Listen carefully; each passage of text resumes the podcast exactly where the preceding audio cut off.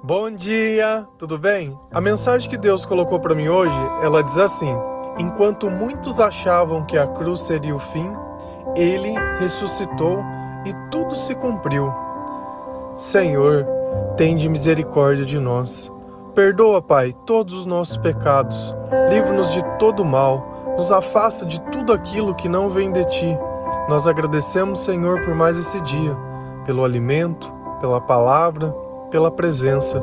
Aceita, Senhor, essa nossa oração, esse nosso louvor, pois nós te amamos, bendizemos, adoramos. Somente tu é o nosso Deus e em ti confiamos. Quando nós paramos para pensar por quanto tempo o povo de Israel esperou Jesus para que a profecia pudesse se cumprir, passaram quase 700 anos. E isso é muito tempo. Então, quando aquelas pessoas que ainda estavam vivas e acreditavam na promessa, é claro que os primeiros já não estavam mais, mas isso foi passado de pai para filho, de geração em geração, de família para família. E quantas vezes esse povo não foi no templo e ouviu aquelas palavras de Isaías e de repente os olhos deles puderam ver algo semelhante àquilo que estava descrito na palavra de Deus. E eles começaram a ver milagres, começaram a ver prodígios e coisas que eles não podiam explicar. E como a gente sempre faz, é começar a questionar. Primeiro, questionar se o filho do carpinteiro poderia ser a pessoa certa para isso, porque agora eles querem até escolher por onde Deus vai se manifestar e começaram a olhar a linhagem de Jesus, se tinha a ver com o rei Davi ou se não tinha, e tudo foi investigado e tudo foi feito, tudo foi criticado. Ficavam pedindo milagres, ficavam criticando o comportamento dos discípulos, e isso foi se acontecendo e foi se passando o tempo. E enquanto Jesus estava com os discípulos, ele tentava preparar eles para tudo o que iria acontecer. Só que como nós muitas vezes, nós não queremos saber de notícias que não são boas. Nós não queremos imaginar que algo ruim precisa ou necessite acontecer para que outras coisas possam acontecer e o poder de Deus seja demonstrado ainda de forma muito maior. Se nós pudéssemos, nós deixaríamos tudo perfeito. Nenhuma árvore seria torta, todas as árvores seriam perfeitas. No mundo não estaria nada de ruim, tudo seria sempre muito bom. E você acredita que essa não foi a ideia de Deus no princípio? A escolha entre comer o fruto do bem e do mal não foi de Deus, foi de Adão e Eva.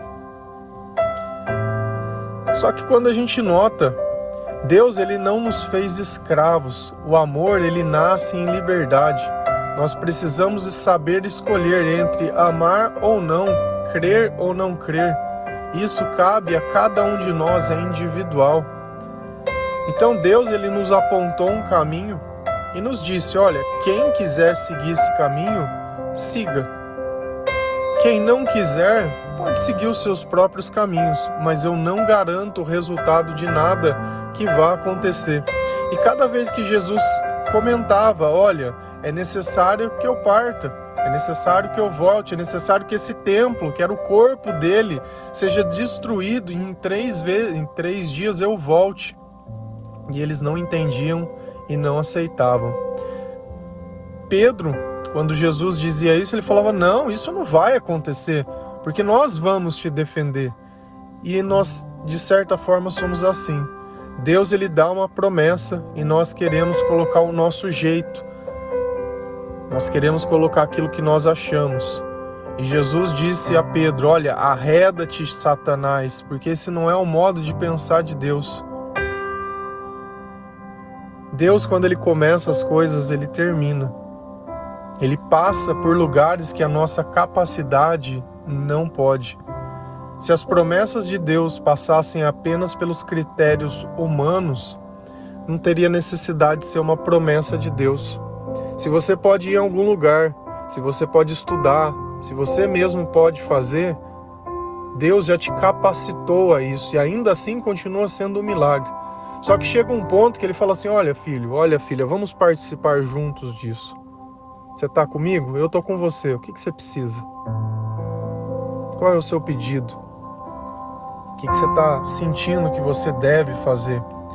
Se a gente ir lá em Lucas 24, versículo 44, a palavra do Senhor ela diz assim: E disse-lhes: Foi isso que eu falei enquanto ainda estava com vocês. Era necessário que se cumprisse tudo que a meu respeito está escrito na lei de Moisés, nos profetas e nos salmos. Então, quando Jesus ele veio, ele veio para um cumprimento de todas as profecias que estavam descritas na Bíblia. E note que não foi apenas em um livro. Olha quanto tempo a voz de Jesus ela já vinha ecoando. Moisés, profetas e salmos. Jesus ele fica mais evidente quando a gente olha em Isaías, porque fala que ele vai nascer de uma virgem, fala sobre as suas vestes serem divididas, que eu acho que isso está em Salmos. Fala também em outros profetas, se você começar a pegar, existem pedacinhos de Jesus em todos os lugares. E é interessante que, conforme as coisas vão desenrolando, ele tinha mania de dizer: olha, isso está escrito, para que se cumprisse o que Fulano disse. E tudo isso veio acontecendo. Só que quem estava presenciando aquilo, eu não sei se estava conseguindo ter a leitura certa. Porque, primeiro, se as pessoas que andavam com Jesus não conseguiam entender, você imagina as pessoas que estavam longe. Você imagina Lázaro, que morreu, ressuscitou também, olhando aquilo, a cena da crucificação, falando, ah, agora acabou tudo. Imagina a filha de Jairo também, que foi ressuscitada. Imagina aquelas pessoas que os demônios foram expulsos. E na Bíblia fala que não tem quase nada descrito das coisas que Jesus fez, porque nem caberia no livro de tanta coisa que aconteceu. Agora imagina aquelas pessoas que comeram o pão da multiplicação, vendo a crucificação de Jesus. E aí ele pode acreditar no milagre que ele recebeu ou acreditar no que os olhos veem? Acreditar naquilo que Jesus disse Acreditar no que Deus disse ou acreditar no que os meus olhos veem? Então, a única pessoa que pode pôr fim a uma promessa de Deus somos nós mesmos. Até onde eu consigo acreditar em Deus? Até onde a minha capacidade ela permite? Ou até onde o poder de Deus ele pode agir? Será que existe alguma coisa difícil demais para Deus? Será que para Deus é difícil demais mudar o pensamento de uma pessoa, mudar o comportamento de uma pessoa? Quando eu olho para Deus e olho a minha vida, eu tenho certeza você que se você começou a seguir Jesus Cristo, você vai olhar para trás e vai olhar uma vida e olha a vida de hoje e fala: "Meu, não tem como eu não confiar nessa pessoa e não confiar nas suas promessas". Só que sempre no meio das promessas de Deus, sempre vai existir a humanidade, sempre vai existir o diabólico, sempre vai existir a mentira. Quando a semente ela cai num lugar bom, quando Deus ele coloca a palavra dentro do nosso coração da forma correta, quando nós defendemos essa palavra com fé, e ainda que eu não veja as coisas que Deus disse, eu sei que Ele cumpre tudo aquilo que Ele promete, e eu continuo, independente do que os meus olhos veem, independente do que os meus ouvidos ouçam, acreditando naquilo que Deus me disse. Porque Deus ele não entrou na nossa vida para brincar de Deus. Deus ele não entrou na nossa vida para nos deixar emocionados. Deus não entrou, mas para nos transformar a imagem e a semelhança dele. Que ele cresça e eu diminua. Paulo não disse à toa que morrer para ele era lucro.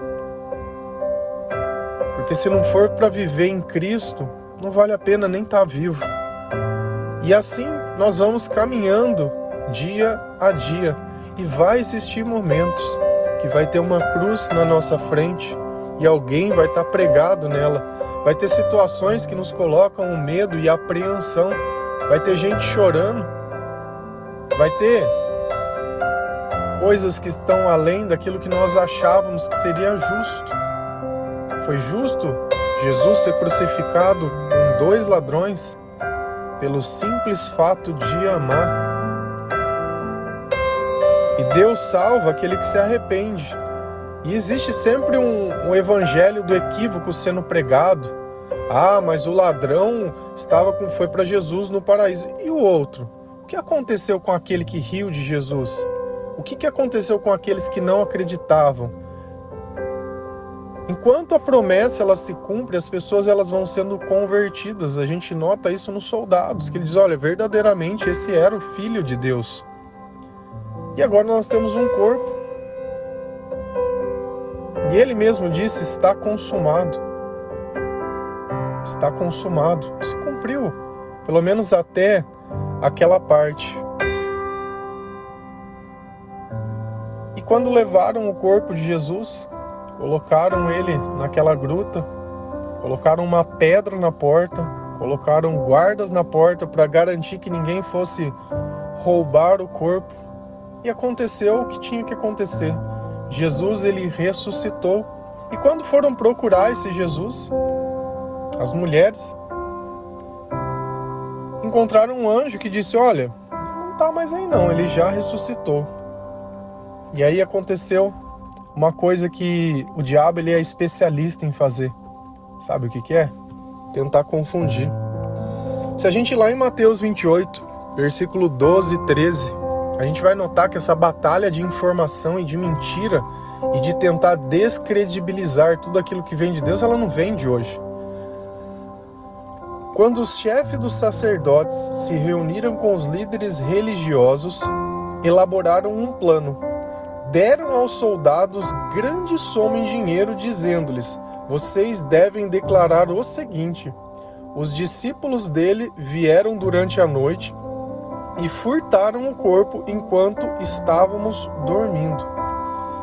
Então eles subornaram os guardas para que uma mentira fosse contada, que Jesus não ressuscitou. Porque o que seria do povo vendo a verdade? Não, o povo tinha que continuar escravo. E quando a gente nota e lê sacerdote, líderes religiosos, olha quem mente para o povo. Não é Deus, é as pessoas que se diziam em nome de Deus. Só que existe uma diferença. Não existia a glória de Deus nessas pessoas e nem o interesse. Eles se interessavam pelos cargos que eles tinham. Então, a princípio, parecia que eles defendiam a lei de Moisés. E aí foi nisso que Jesus sempre criticou: Poxa, mas vocês ficam fazendo orações longas, né? Vocês falam um monte de coisa, que doa isso, que doa aquilo, mas e o amor? E fazer as coisas da forma que Deus ensina? Sabe, vocês se prendem tanto em regras e o, e o resto? Será que Deus é só isso? Respeitar um conjunto de regras? Será que é simplesmente uma privação ou não? O poder de Deus ele pode ser sentido em nós e nós participamos da obra de Deus e participamos de tudo aquilo que Deus diz.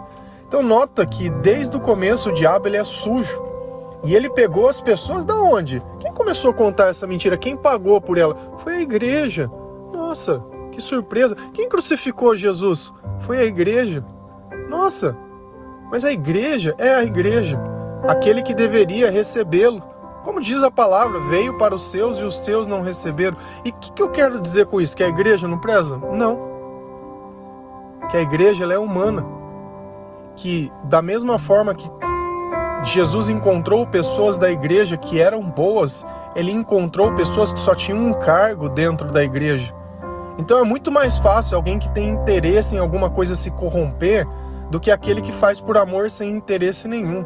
Quando eu olho em algo e eu vejo que a pessoa não depende em nada e ainda assim ela luta por mim, é Deus. Se existe algum interesse, não é Deus. As mentiras, elas sempre vão ser contadas. E aqui nós chegamos num ponto. Aqueles que ouviram falar, olha, Jesus ressuscitou. Ah, não. Não, não, não, não, não. Eu ouvi os guardas falaram. Não, roubaram o corpo dele. Mas quem de vocês roubou? Você estava aqui comigo? Ah, eu não sei, mas os guardas falaram. E hoje nós não vivemos uma enxurrada de notícias o tempo todo, querendo dizer, olha, isso vai acontecer, não, porque fulano isso, não, porque ciclano isso. Aí vem a pergunta número um: essas pessoas que divulgam essas notícias, elas têm interesse ou não? Tem alguém ali que está divulgando algo de Deus que está realmente lutando por Deus, que faz parte de uma promessa de Deus sem interesse próprio, sem interesse próprio, está ali para promover a imagem do Senhor e a palavra de Deus ou o seu próprio rosto? É o rosto de quem? Quem está na thumb? É Deus ou é a pessoa? Quem que está ganhando dinheiro ali no negócio? É Deus ou é a pessoa? Quem começou a misturar o evangelho de Cristo, né, que diz que não pode se servir a dois senhores? É Deus ou é? E eu não sou contra a prosperidade, eu não sou contra nada. Olha, se nós tivermos a liberdade para comer o fruto da árvore do bem e do mal, você faz o que você quiser com a sua vida. Só que nós temos que entender aonde nós colocamos a nossa esperança. Para que o dia que a gente vê uma cruz e a gente sabe que aquilo faz parte do processo. E Jesus ele disse: "Olha, quem quiser me seguir, que tome a sua cruz e me siga, pois quem quiser salvar a sua vida vai perdê-la, mas quem perdê-la por minha causa vai salvá-la." Pois o que pode fazer o homem para conquistar a própria vida, ou o que pode dar o homem para tomar a sua alma de volta? O que? Olha onde você colocou a sua fé. Jesus nós encontramos com o nosso coração, não é na palavra dos outros. Jesus ele quer ter uma intimidade com você. Ele quer conversar diretamente com você. Quando nós vamos na igreja, nós vamos sim para se formar comunidade. Comunidade, algo em comum. Mas nós não somos frutos da igreja.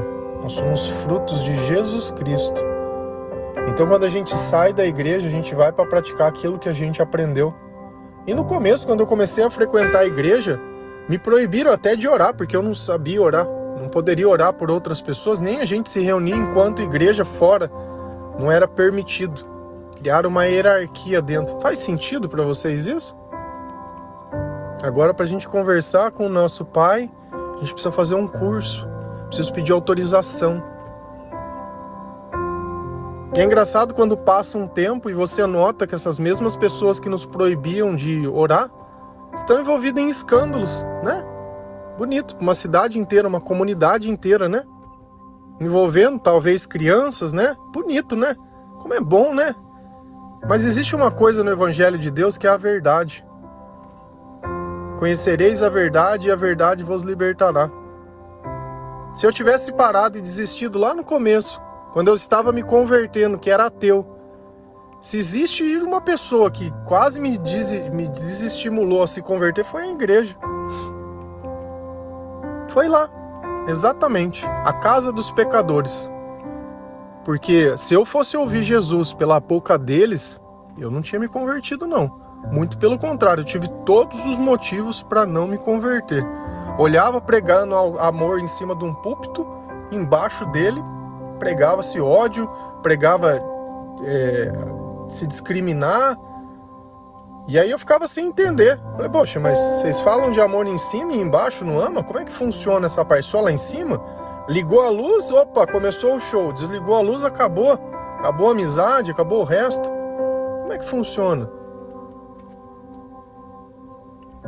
E eu não estou dizendo nada disso para te desmotivar e nem nada. Eu só estou te preparando que o dia que vier a cruz, o dia que vier a aprovação, você não vai desistir por isso, porque Deus ele não desistiu de nós. Se a gente vai lá na palavra, em Atos dos Apóstolos, versículo Atos dos Apóstolos 3, versículo 15, a palavra do Senhor ela diz assim: Vocês mataram o autor da vida, mas Deus o ressuscitou dos mortos. E nós somos testemunhas disso. Quem matou Jesus? somos nós. Todas as vezes que nós desacreditamos, todas as vezes que nós queremos a glória para nós mesmos, todas as vezes que nós queremos que Deus faça do nosso jeito e não do dele, todas as vezes que nós não aceitamos a cruz. Porém, o que aquilo nós fazemos dentro da nossa natureza pecaminosa, Deus desfaz dentro da glória dele. Mas Deus o ressuscitou e nós somos testemunha disso. Eu sou testemunho que Jesus ele está vivo, que Jesus está no meio de nós, que Deus ele fala conosco, que o amor de Deus nos uniu, que nós somos capazes de suportar tudo, que nós não precisamos destruir nada. A humanidade ela vai continuar aí. Porém, o poder de Deus ele vai continuar atuando sobre todos. Porque enquanto existir uma promessa, vai existir um cumprimento. Porque aquele que promete, ele é fiel. Eu não sei até que ponto você entende. Hoje nós estamos em 1 de janeiro, primeiro dia do ano de novo. Quantas vezes você já passou por esse ciclo e de repente está olhando para trás e lamentando que fulano não está, que ciclano? Essas pessoas que nós perdemos nessa pandemia, elas cumpriram o seu chamado e o seu propósito. Nós ainda temos algo a fazer e quando terminarmos, certamente estaremos juntos com eles. Porque Deus ele não é injusto. Da mesma forma que Jesus viveu 33 anos para poder cumprir o seu propósito, nós também viveremos o tempo que for necessário, uns mais, outros menos, mas tudo dentro dos planos de Deus, porque não existe acaso. Só que você deveria olhar a sua vida hoje e falar: bom, será que tudo que eu vivi até agora é o suficiente? Será que tudo que eu fiz me trouxe a um momento de glória ou hoje eu estou em dúvidas? Hoje eu de repente acordei triste. Será que você está pronto para ver alguém ressuscitando numa cruz? A sua fé permite isso? Ou você vai acreditar naqueles guardas que mentiram? O que está mais fácil para você acreditar? Que a cruz é o fim ou que ele não ressuscitou?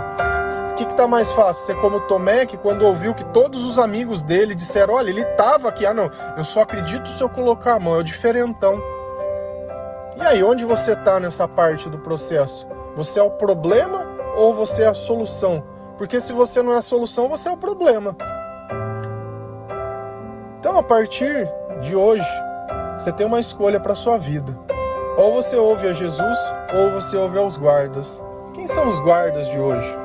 jornal, revista, muitas vezes as pessoas que vivem longe de Deus, muitas vezes aqueles que vão dar conselhos errados. Já destruiu um casamento, já perdeu um trabalho, já sei lá quantas coisas nós já superamos. E você acha que de repente vai ser saindo à noite ou bebendo ou tomando remédio ou qualquer coisa desse tipo que você vai reestabelecer a sua vida? Sério? Sério. Existe um caminho. Existe uma verdade, existe uma vida. Então hoje eu pensei muito sobre o que pensar, sobre o que falar. Colocar um clichê de 2023 ou pregar a verdade. Podia colocar lá, olha, peça um versículo hoje e descubra como será o seu futuro. Nossa, ia ter um monte de gente. Mas falar de morte, de cruz e de promessa e de cumprimento, ah não.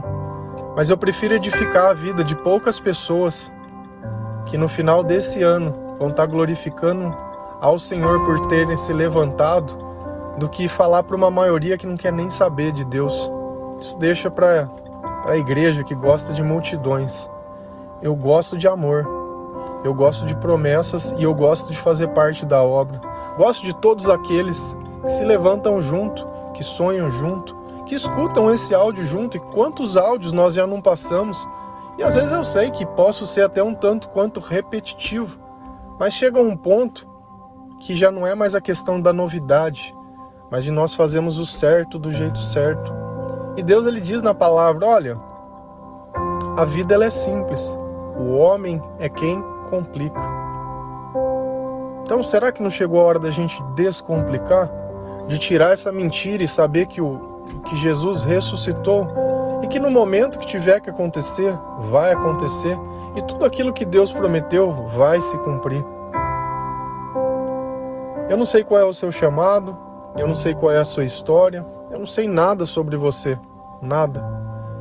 Mas eu sei que Deus, quando Ele entrar dentro da tua vida, a tua vida toda vai fazer sentido. As tuas feridas elas serão curadas, as tuas reclamações elas vão acabar você vai notar que você tem muito mais do que você precisa, que você já está no lugar certo, com as coisas certas, você só não sabe usar. E que quando você sentir Deus dentro do teu coração, em paz, não importa se o resto se transformou ou não. você vai notar que aquilo é o suficiente para se viver. Amém? Que Deus abençoe cada um de vocês, que o Senhor possa tocar o seu coração, que a cruz ela nunca será o fim, ela é só o começo. Jesus ele ressuscitou ao Senhor e nós vamos ressuscitar com ele também na segunda vinda de Jesus. Tudo que Deus prometeu, não importa o tempo que passe, ele cumpre. Sempre lembra disso, Deus é fiel. Não se atenham a qualquer notícia, a sua fé ela tem que ser inabalável. Inabalável. Amém?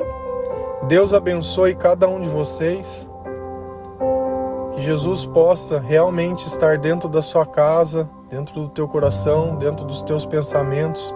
Que Deus possa te dar sabedoria e entendimento. Amém? Feliz a nação cujo Deus é o Senhor. Um bom dia.